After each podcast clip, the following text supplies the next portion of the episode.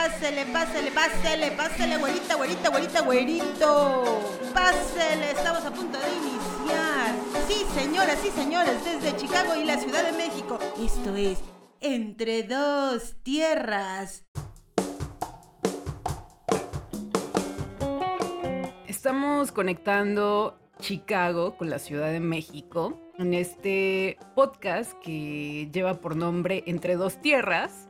Y yo soy Rocío Santos, Roxy, y por acá estoy en Chicago, en la zona de Andersonville, al noreste de la ciudad de Chicago. Y por allá se encuentra Ursu, así que cuéntanos Ursu, ¿dónde estás? Por allá suena muy lejos. Soy Ursulino Rueda, soy el más chilango de todos los chilangos. Nací, crecí, moriré seguramente en la Ciudad de México.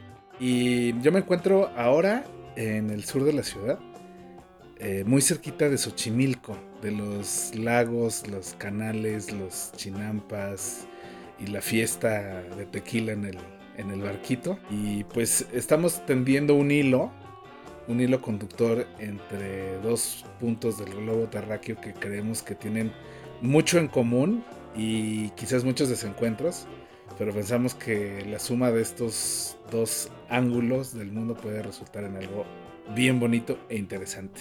Más encuentros que desencuentros. Y hablando de encuentros, me gustaría que arrancáramos con la historia de cómo nos conocimos y por qué llegamos a esto. Me gustaría que tú nos cuentes la parte eh, de la historia de cómo nos conocimos y ya yo después te acompaño con algunas memorias que tengo de esa primera vez que te conocí. Claro. No me acuerdo en qué año fue exactamente ni en qué momento del año. Creo que habría sido como enero o algo así, como cerca de la primavera, no recuerdo bien. Eh, fui a Nueva York a ver a... Bueno, fui a Nueva York al, a lo que se va a Nueva York, que es a hacer todo y nada. Eh, mucho y aprender un montón. Y de repente, bueno, ahí tengo varios amigos y una muy buena amiga, Mitzi, que vivía allá, que estaba viviendo en el barrio de Brooklyn. Eh, le dije, ay, pues vamos a vernos, ando por acá, no sé qué, echamos un trago. Ah, sí. Total que llegué a su depa, ese depa yo no lo conocía. Y pa, o sea, de pronto llego y me te encuentro ahí. O sea, así como si el destino nos hubiera programado para ese instante tan luminoso. Y, ah, pues hola, ¿cómo estás? Mucho gusto, yo no sé qué. Ah, eso recibe mucho gusto. Y yo, pues, estoy bien mexicana. Y dije, ¿de dónde eres? No, pues que vivo en Chicago. Y yo, como esa cosa rara de. ah, bueno, yo soy de México, no sé qué. Y entonces empezamos a platicar. Porque, bueno, además hay que decir que hay un, hay un tema importante porque Mitzi y yo la conocí en una estación de radio que tenemos hace muchos años. Y pues somos gente de, pues de entrada como melómanos, como entrada muy audiófilos y muy, pues de radio. muy sonoros. Ajá. Entonces, este, pues empezamos a platicar y de repente, bueno, ¿y por qué están acá en, en, en Nueva York? No, pues venimos, venimos al concierto de Charlie García por su 60, por su cumpleaños 60, ¿no? Que había dado, ya creo que en ese momento ya había sido el concierto, ¿no? Sí, ya había pasado y estoy mirando unas fotos que tomé y fue en el, un 25 de abril del 2012 fue cuando nos conocimos, porque en aquel entonces eh, Charlie García estuvo de gira, hizo una fecha en Nueva York y dije, tengo que ir y me lancé. Yo llegué a la casa de Mitzi porque ahí me estaba quedando y ahí fue donde te conocí, pero creo que donde coincidimos fue cuando me preguntaste, ¿y a qué viniste? Y yo dije, a ver a Charlie García. Y fue como conexión instantánea de, ah, Charlie García. Clic, así de que García.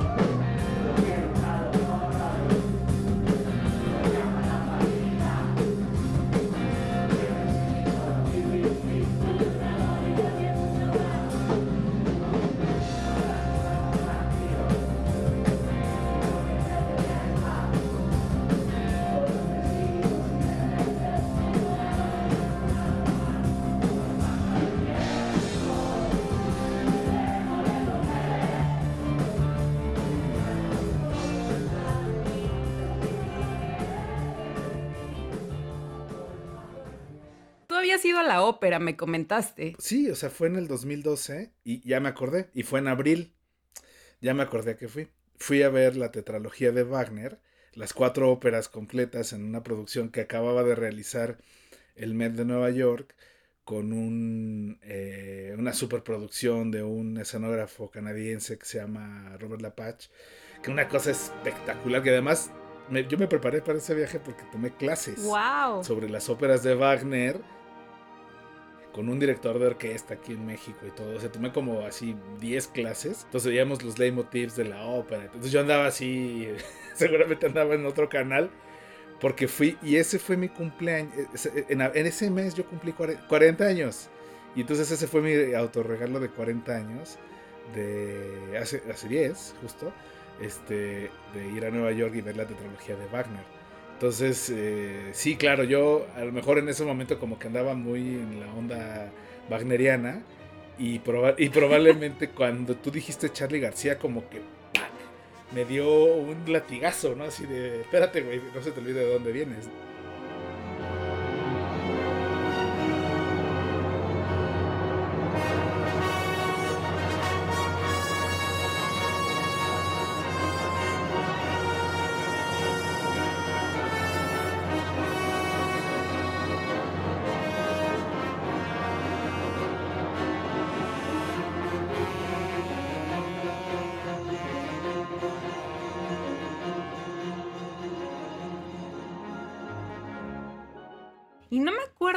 Año fue que regresé a México.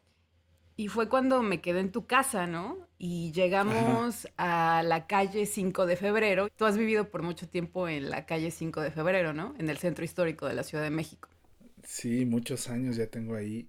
Bueno, ahora por pandemias, pandemias nos puso de cabeza y, y pues estoy ahora en el sur, pero ese, ese espacio, ese departamento del, de, de 5 de febrero, pues ahí sigue, ¿no? Ya ha mutado en... de hecho, a ti te, te, ha tocado ver varias mutaciones del espacio, ¿no? O sea, te ha tocado llegar y estar ahí varias veces en diferentes momentos y te has, o sea, yo creo que ahora es el peor momento de ese espacio. Porque no estoy ahí, obviamente. Sí, obviamente es por eso. Y, y, bueno, fíjate, y fíjate que es curioso porque haciendo un poco la reflexión, como que en ese espacio he desarrollado mucho el tema de mi carrera gastronómica, que justamente tiene como este periodo de 10 años, ¿no? O sea, yo antes cocinaba bien, y, o sea, para cuates y todo, pero a raíz de, de que decidí como meterme más, y eso tiene que ver, sí tiene que ver con el centro, porque tiene que ver con la cercanía con los mercados, con los restaurantes, con la vida nocturna, ¿no? De la ciudad, mucho tiempo ha estado cimentado en el centro histórico. Y, y, eso me ha llevado a conectar con mucha gente del medio gastronómico, además de que la Universidad del Claustro está ahí, ¿no? Entonces, este, tomando cursos en el, claustro, vinculándote un poco con la vida académica, los bares. El centro sí ha significado como un punto importante en la vida. El 5 de febrero como, como calle, como fecha, sí este, tiene sus, sus festejos, ¿no? Pantalones desde 199 pesos aquí en Origo Jeans. Amigo y amiga, Origo Jeans, tu mejor compra. Moda, estilo y alto diseño mexicano. Adelante, amigo.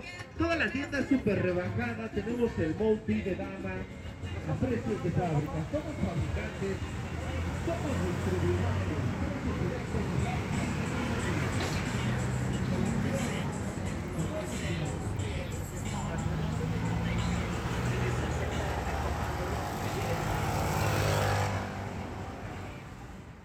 Y a ver, vamos a hacer un flashback. Quisiera saber de dónde es tu familia y dónde creciste.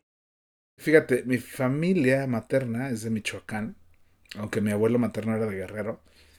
Entonces mi familia vino, materna vino a la Ciudad de México cuando mi mamá era pequeña, a hacer vida aquí en la ciudad. Entonces, pues, pues mis orígenes tienen pues ese, ese gran brazo hacia Michoacán y la zona de Tierra Caliente, hacia las costas de, del Pacífico, ¿no? Y por el otro lado, mi familia paterna es de Oaxaca. Entonces, de Oaxaca, de la zona del Istmo, de Tehuantepec, en una ciudad importante que se llama Juchitán, que también está hacia la costa, ¿no? También es tierra así muy, muy caliente. Y entonces, pues yo soy el resultado de esas dos eh, corrientes, de esos dos grandes ríos, de esos dos grandes afluentes de cultura y, eso tiene que ver mucho con mi formación y con mi manera de entender el mundo, porque eh, yo no sabía, y voy a recurrir otra vez al tema, pero yo no sabía qué, es lo que estaba comiendo hasta que de repente empecé a comer otras cosas en otros lados y, era como, que esto está tan feo, ¿no? Porque el mole no sabe bien, porque este arroz no está bien hecho, como, pa, ¿no?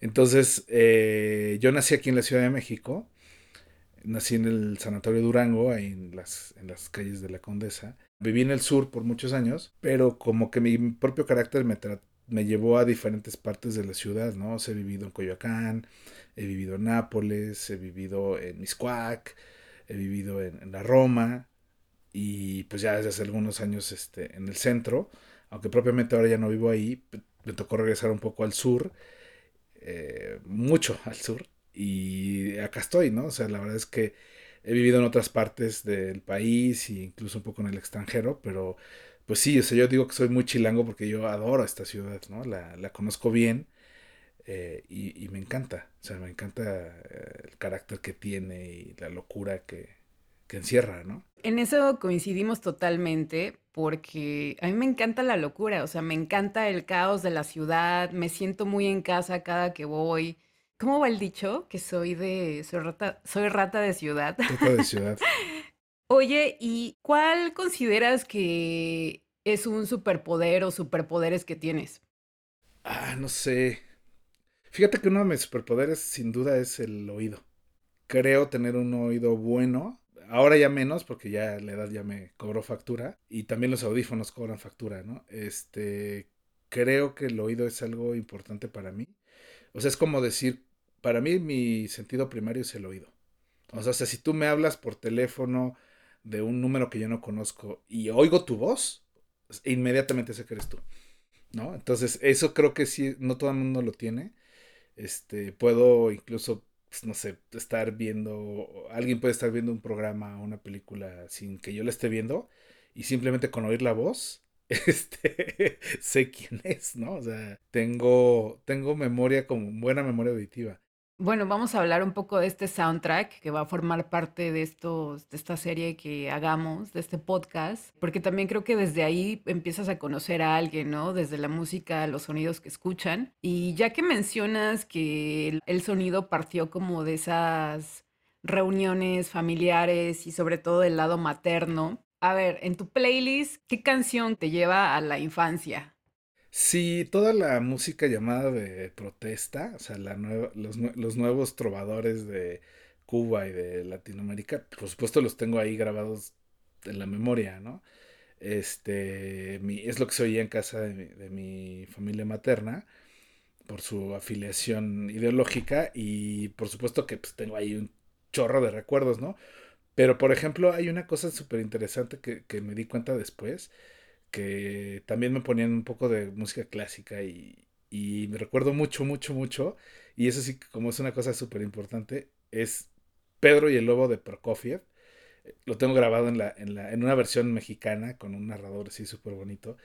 Y eso es como de, mis, de mi soundtrack infantil. Yo creo que ese es un momento importante porque ahí la imaginación con la música de la orquesta, los instrumentos, los, las flautas, los oboes, ¡pum! O sea, como que ahí mi, mente conectó con, la imaginación y la música. Creo que ese es un punto importante para mí, ¿no? Pedro y el Lobo.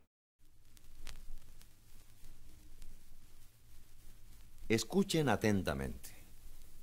He aquí el cuento de Pedrito y el Lobo. No es como otros cuentos. Este lo cuentan la música y los instrumentos de la orquesta. ¿Cómo? Muy fácilmente. Cada personaje del cuento será representado por un instrumento diferente. Así es que podrán reconocer al pajarito, al pato, al gato, al abuelo, a los cazadores y desde luego a Pedrito y al lobo. Vamos a ver. Por ejemplo, el pajarito, amigo de Pedrito, será la flauta ligera y revoltosa.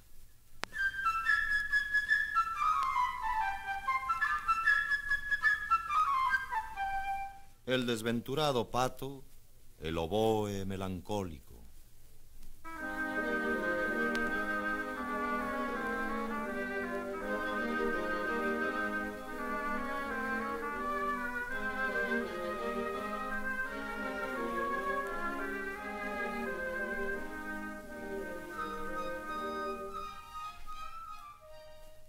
El gato, el clarinete dulzón.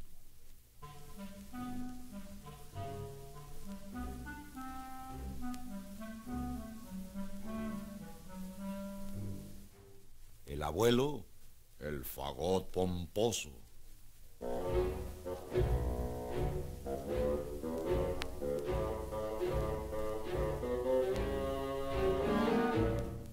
Los cazadores, los timbales y el bombo. Nuestro héroe Pedrito, los instrumentos de cuerda de la orquesta.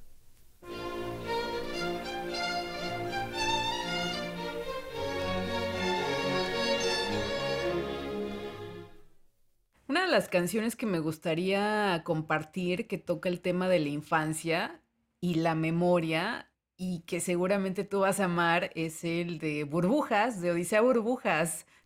claro. De Esquivel. De Esquivel, por supuesto, porque, bueno, Odisea Burbujas, que era mi programa favorito de la infancia, y cada, y tengo el disco rojo.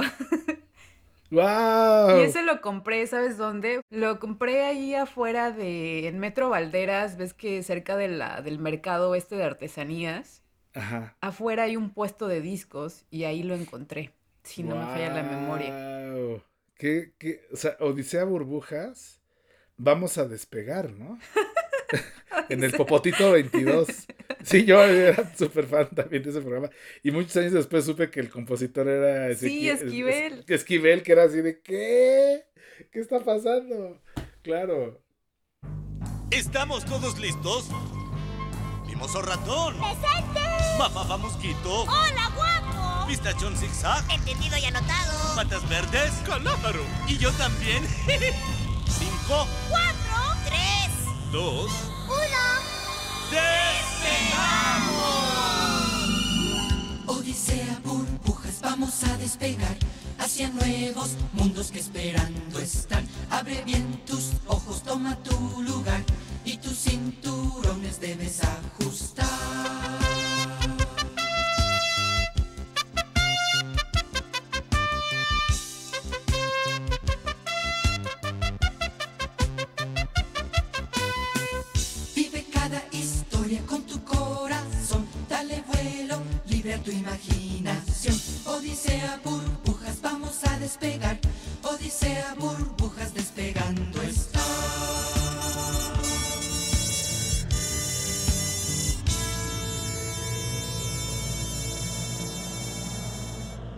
A ver, justamente hablando del tema de la conexión con nuestros orígenes, yo voy a dar el brinco un poco hacia mi tema actual, que es la gastronomía, pero creo que el tema de la comida es bien importante también, porque eso nos lleva hacia los recuerdos, que es lo que hemos estado hablando un poco ahora, ¿no? Quiero saber cuál es el plato que te lleva a tu infancia, ¿no? El platillo, la comida que te lleva a tu niñez, no importa dónde estés, sino simplemente en, en ese momento, ¿no?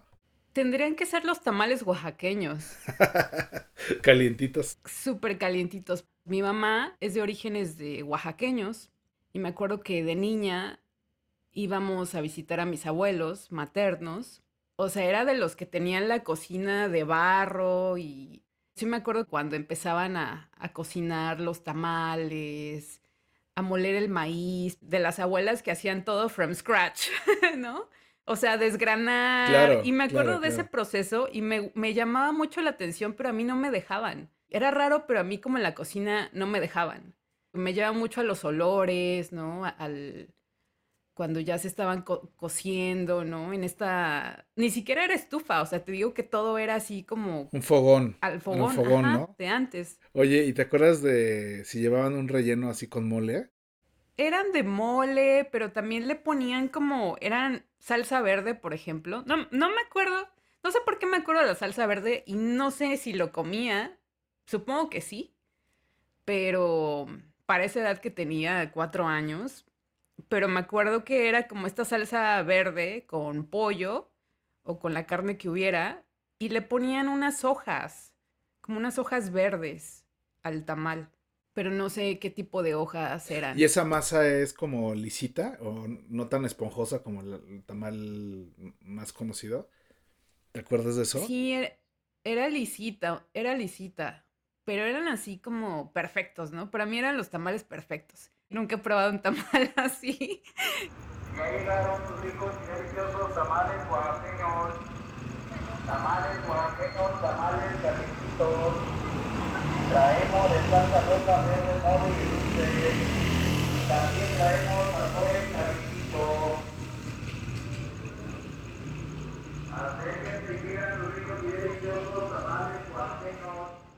¿Cuál sería esa memoria favorita de la niñez a la que siempre vuelves tú?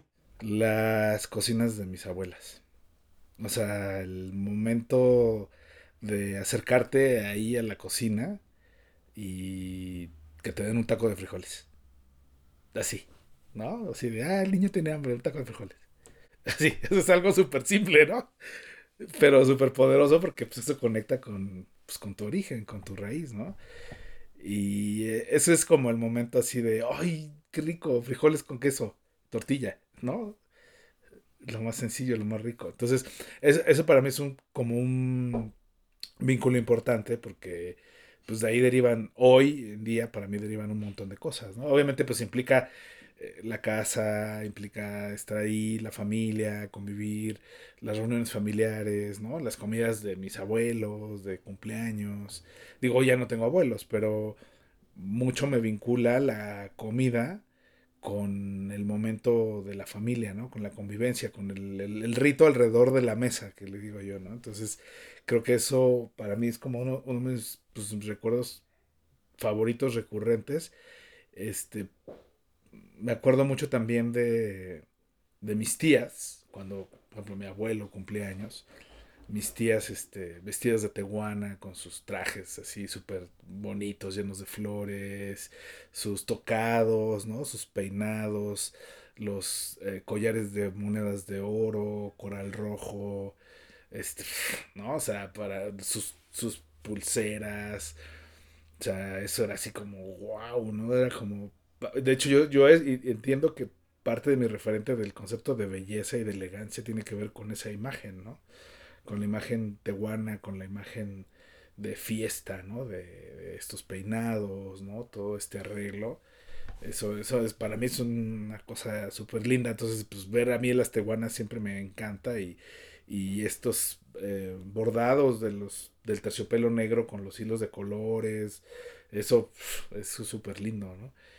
Eh, y también otro recuerdo que tengo muy lindo es eh, de mi familia materna, es este, mi abuela con sus hijos en la mesa de la cocina, comiendo y riendo, ¿no? Así, explotando en carcajadas, este, tomando una cerveza, comiendo, pues eso, ¿no? Frijoles con arroz y tortillas, ¿no? O sea, Creo que tengo me- memorias muy similares. Por ejemplo, la última vez que visité a mis abuelos, que ya fallecieron hace un par de años, pero de repente me gustaba también su, esa contemplación que tienen, ¿no? Como de estar sentados en la mesa, o sea, no necesariamente con música, pero simplemente así como puede ser en completo silencio, pero con los sonidos que acompañan la cocina.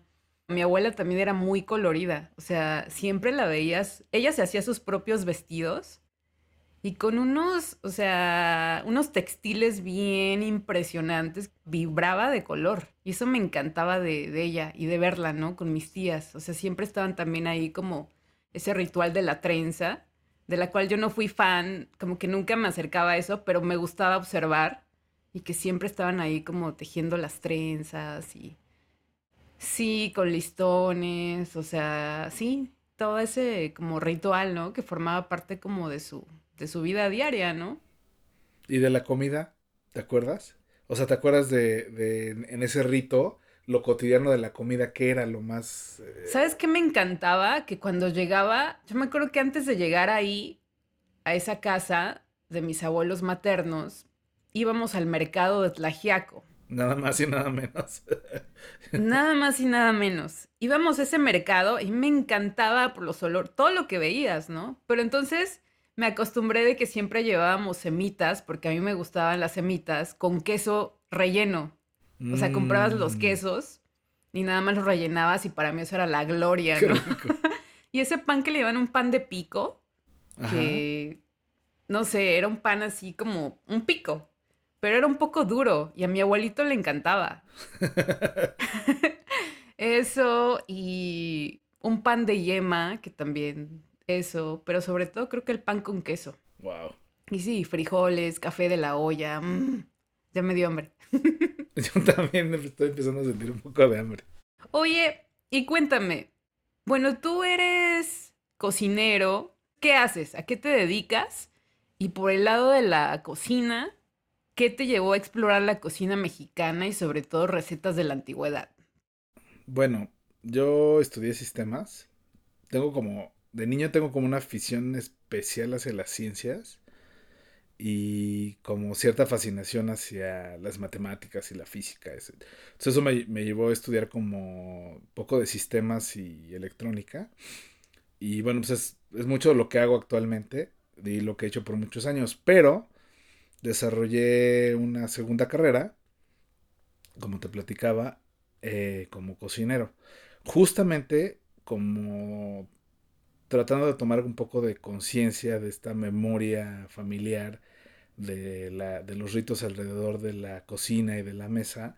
O sea, me di cuenta que tenía como un bagaje muy fuerte por parte de mis dos familias en temas culinarios, ¿no? Entonces, eh, primero me encontré un poco con la parte del mezcal, ¿no? Mucho. Este, y a raíz del mezcal y de las tertulias que hacíamos, de los maridajes que se hacían, como que un- uní esas dos partes del mezcal de Oaxaca, el mezcal de, Michoacán, en el tema gastronómico. Para mí el tema gastronómico in- incluye el mezcal, ¿no? El tema culinario tiene que ver con lo que bebes, con lo que tomas y cómo te lo bebes y cómo te lo tomas. Entonces, me interesó esa parte y me puse a estudiar un poco de cocina.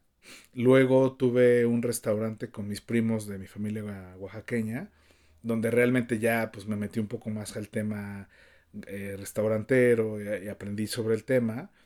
Este, y después estudié en el claustro, en la Universidad del Claustro de Sor Juana estudié un curso, bueno, cursos de cocina en general.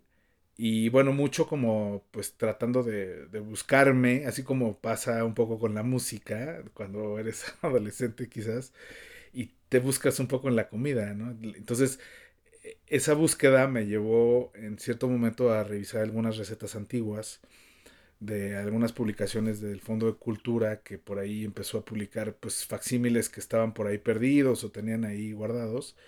Empezó a hacer algunas transcripciones y me llega- llegaron a mis manos este, varios libros de estas ediciones que son como de los 2000, principios de los 2000, este, de recetas antiguas, donde las recetas vienen pues un poco a renglón seguido, con, sin medida, sin esta forma estandarizada que hoy los, los cocineros conocemos muy bien. Y entonces me interesó mucho empezar a hacer como experimentos sobre esas recetas. Y luego eso me llevó a la Escuela de Gastronomía Mexicana el año pasado. Por fin pude hacer el curso que quería de especialización de gastronomía mexicana y mucho tiene que ver con estas recetas antiguas, ¿no? Entonces, todo el legado que dejaron los maestros, ¿no? El maestro Yuri Gortari y Edmundo Escamilla ahí, pues fue, para mí es una gran influencia porque además de que, bueno, ya tenían publicados varios libros, incluso su primer libro sobre mezcal y temas gastronómicos posteriores, la escuela como gran legado de ellos ha, pues, logrado compilar muchas técnicas y mucha información y mucho rescate de justamente de recetas antiguas. Entonces ahí me, me vuelo la cabeza entrando a estudiar ahí porque ahora pues entiendo un montón de cosas y bueno, me faltará entender 100 cosas más, ¿no? Pero el punto es que eh, tiene mucho que ver con eso, con mi origen, ¿no? O sea, eh, me acuerdo, ahora en diciembre que fue algo súper bonito, hice unos tamales de, de frijol con, con, de frijoles enteros con hoja santa y chicharrón que tú probaste. Los sigo saboreando, son los mejores que he probado. Y los llevé a la fiesta, a la comida familiar de Navidad. Este, y mi tía, eh, una de mis tías estaba ahí, llegué y calenté y no sé qué, la comida. Y de, ¿qué hiciste? No, pues unos tamales de qué? De frijol con hoja santa y chicharrón. Y entonces volteé a mi tía y me dice, ah, como los que hacía mi mamá. Y yo me quedo así de, ¡ah!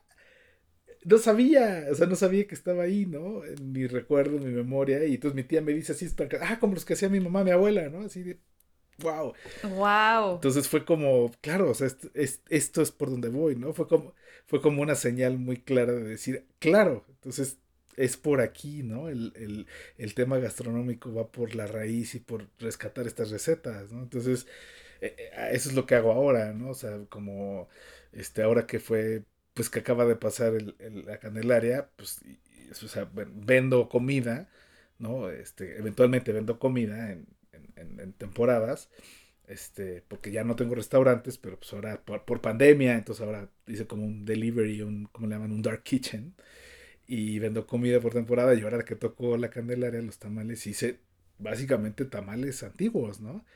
Y este, y la gente un poco hay que explicarle y todo, pero eso está padre, porque al final de eso se trata esto, ¿no? De rescatar y difundir, ¿no? Y de tratar de ser respetuoso con las recetas.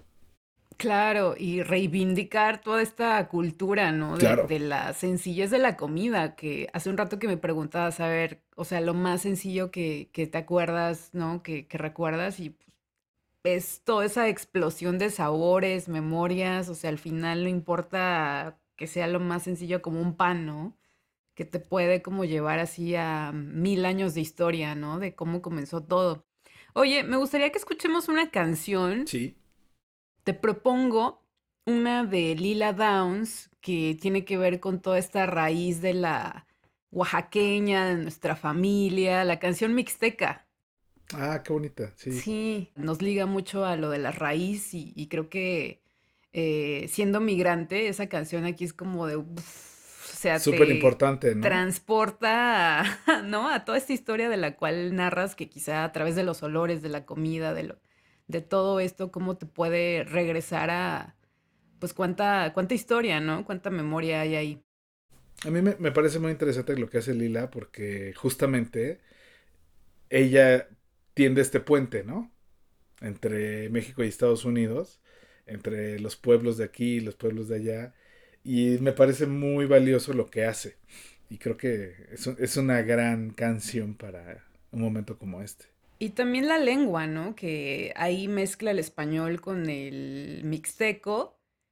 Y en este caso pienso en ese lenguaje de la comida, ¿no? Que de repente, o sea, ponle que estás en completo silencio, pero a través de, la comida, ¿cómo te puedes comunicar tanto, ¿no? Es un mismo lenguaje. Claro. Sí, sin duda es una expresión cultural importantísima. De la misma envergadura, tanto la comida como la música, ¿no? Las artes en general.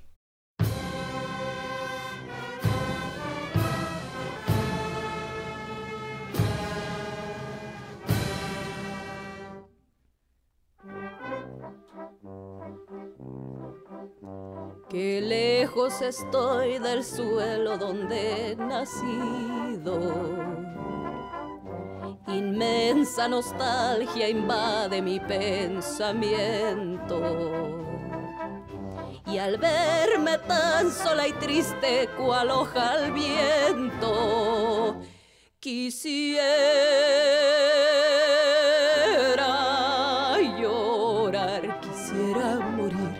de sentimiento. Nakahika yori nuñu nunika kuri. Kuasha tindo ni hakunte iniri. Handau yo maturi nu handi sotachi kuniri dairi kuniri kuri. Hatuni nakani niri oh tierra del sal suspiro por verte. Ahora que lejos yo vivo sin luz sin amor Esto Entre es dos tierras. Entre dos tierras.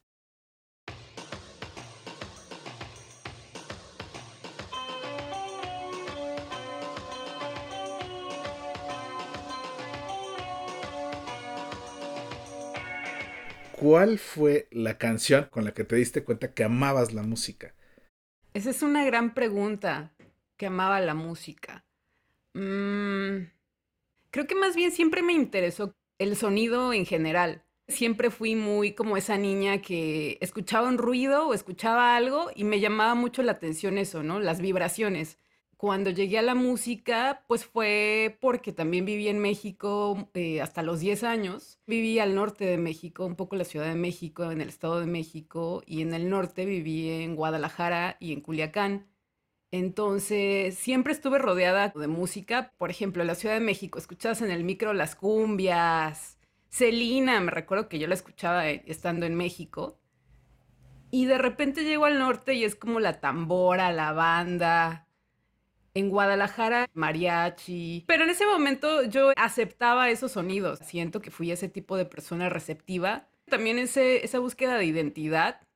Cuando viví en Minnesota, sobre todo, porque viví en Minnesota eh, dos años, y fue en mi adolescencia donde quizá conecté más con la música, pero más en un rollo de identidad. Tratar de descifrar quién era yo, ¿no? A través de la música. Fue más consciente de, ah, escucho esto porque esto va con mi, no sé. Con tu forma de pensar, con tu Con mi estilo forma, de vida. sí, con mi con- estilo de vida, mi forma de pensar, eh, ¿no? Ajá, creo que fue más consciente cuando fui adolescente. Es que estás hablando de algo súper interesante. Creo que mucho tiene que ver el entorno, y no tiene que ver necesariamente el entorno geográfico, pero sí también el entorno familiar, ¿no? O sea, yo, yo hablo un poco de mi entorno, ¿no? Porque yo en la Ciudad de México pues se escucha de todo, pero tú fuiste moviéndote hacia el Sí. norte, ¿no? y, y entonces, ¿cómo, hay- cómo, cómo cambió tu entorno y cómo te influyó en ese sentido hasta que llegaste a Minnesota? Eso está inter- súper interesante. ¿Qué pasaba en Minnesota? fue muy llegaste? interesante porque cuando llegué a Minnesota, o sea, ya llevaba yo años con mi familia en Chicago y de repente es como que mi papá encuentra este trabajo. Estaba como buscando una mejor oportunidad, ¿no? Para la familia. Entonces en ese momento eh, le llegó un trabajo y lo aceptó y cuando yo ya estaba un poco establecida, porque era como que esta edad donde estás en, esa búsqueda, de repente nos dice, nos vamos a ir, ¿no? Y para mí fue un shock, fue así súper depresión. O sea, siempre toda mi vida creo que estaba en movimiento, mis papás siempre se mudaban. En México, pues me mudaba a otra ciudad. Y cuando llegué a Chicago fue cuando mi vida fue estable, ¿no? O sea, estuve varios años aquí y de repente ya mi papá otra vez como de ya vámonos. Pero nos vamos aparte a esta ciudad, Minneapolis, donde en aquel entonces, o sea, no existía comunidad latina. Y entonces yo llegué a esta escuela, a esta high school, donde me pusieron en clases... Ah, llegué tarde, creo que fue por ahí de cuando fueron los, los ataques del 2001. Y me acuerdo que ese día yo entraba a clases, pero como llegué tarde para la inscripción, me terminaron poniendo en estas clases avanzadas, AP.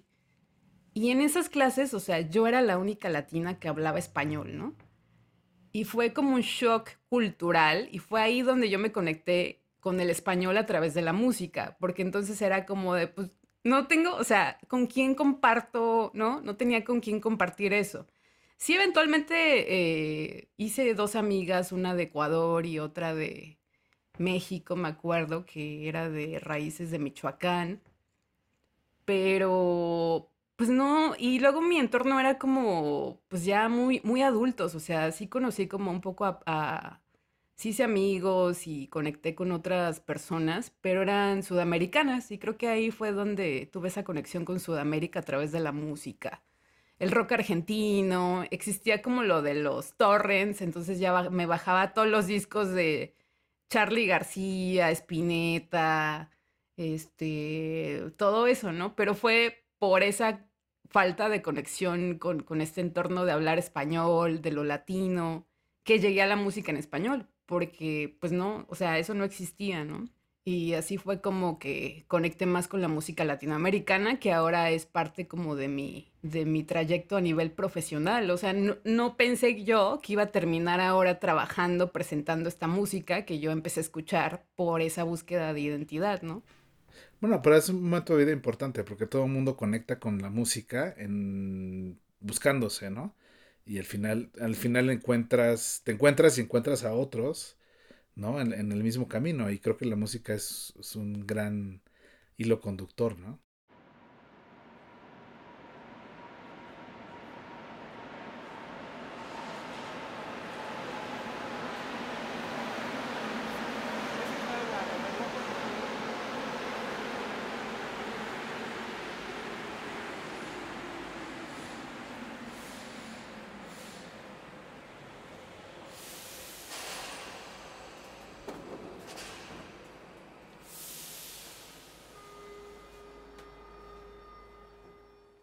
¿Cuál es a tu consideración la mejor banda de rock mexicana? La mejor o mi favorita. No sé si Ah, haya. es que no es lo mismo. No es lo ¿viste? mismo. Además, las dos, la favorita y la, y la mejor. Mi favorita, Café Tacuba. Ahora, pues es que yo también insisto que Café Tacuba, Café Tacuba, en los dos, porque no ha parado y siempre desde su primer disco han experimentado. O sea, de repente escuchas una canción como El baile y el salón, que es una balada, y de repente el fin de la infancia y a estas alturas del partido en vei- 2022, o si- siguen haciendo lo que se les pega la gana. Acaban de, la- bueno, el año pasado, hace un año y medio, lanzaron el segundo Unplug con orquesta. Siento que es una, una banda que sigue eh, reactivándose, pero reinnovándose también. Sin duda, yo creo que sí es la banda más importante. Café Tacuba, este, como dices, ha, ha tenido la, el gran beneficio de la constancia y de la evolución. No me parece la mejor banda, pero sí reconozco su, su valor por representar a México además en un montón de lados del mundo, ¿no? A ver, ¿a quién consideras la mejor banda? Y La Barranca es la mejor banda de rock mexicano.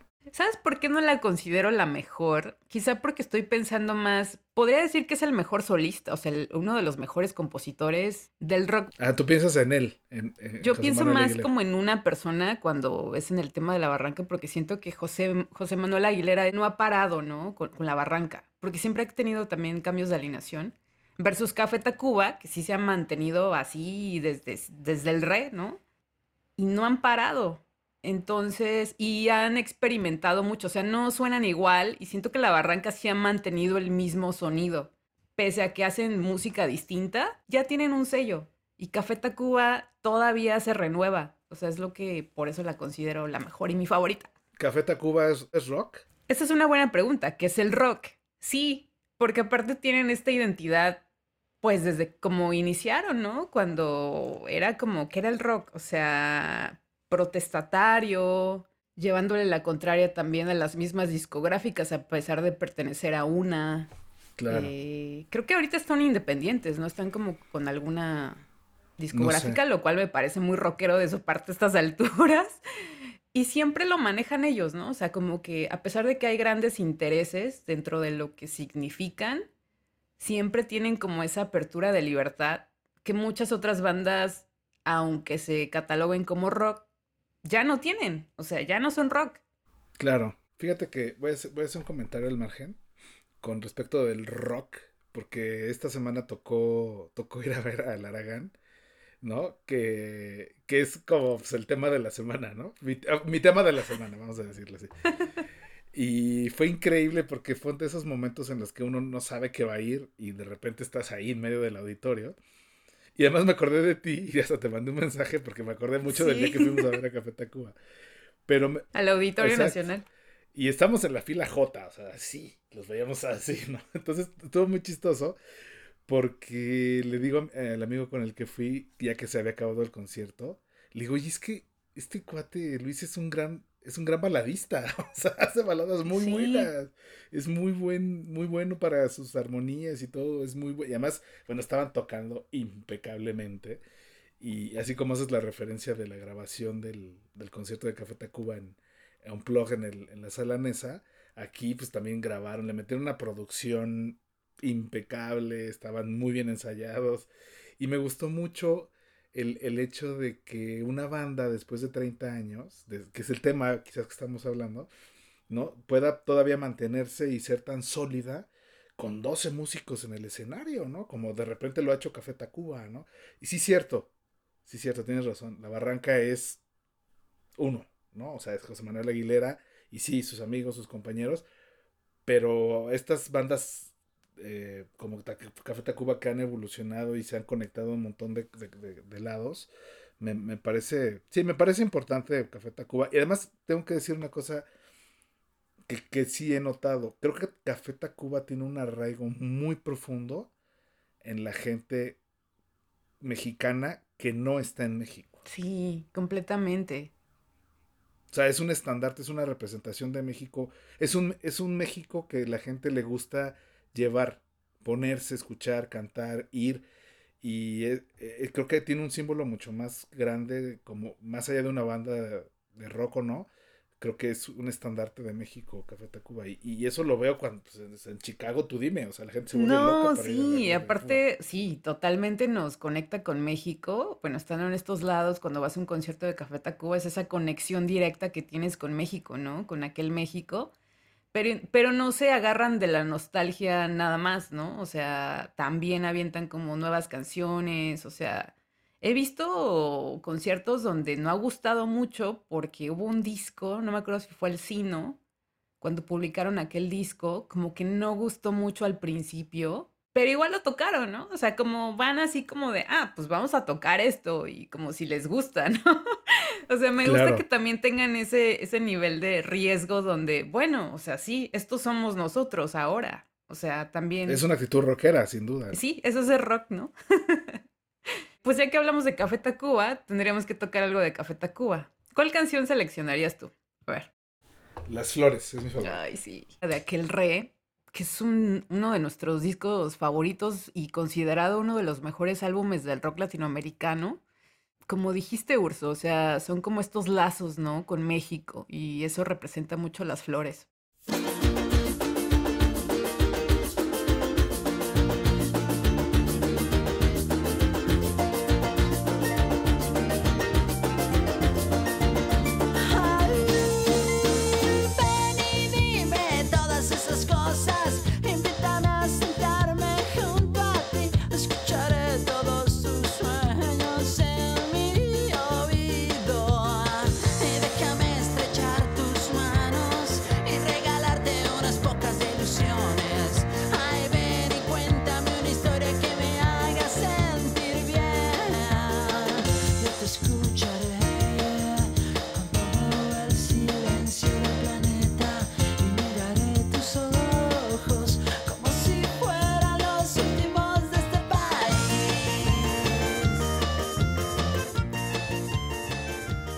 Bueno, vamos cerrando este primer episodio de Entre dos tierras, un enlace eh, entre la Ciudad de México y Chicago. Y aquí estoy junto a Ursu, Ursulino Rueda. Y bueno, ya para cerrar, vamos con una última pregunta. Dos preguntas más, Ursu. La primera es, ¿por qué, ¿por qué quieres hacer este podcast?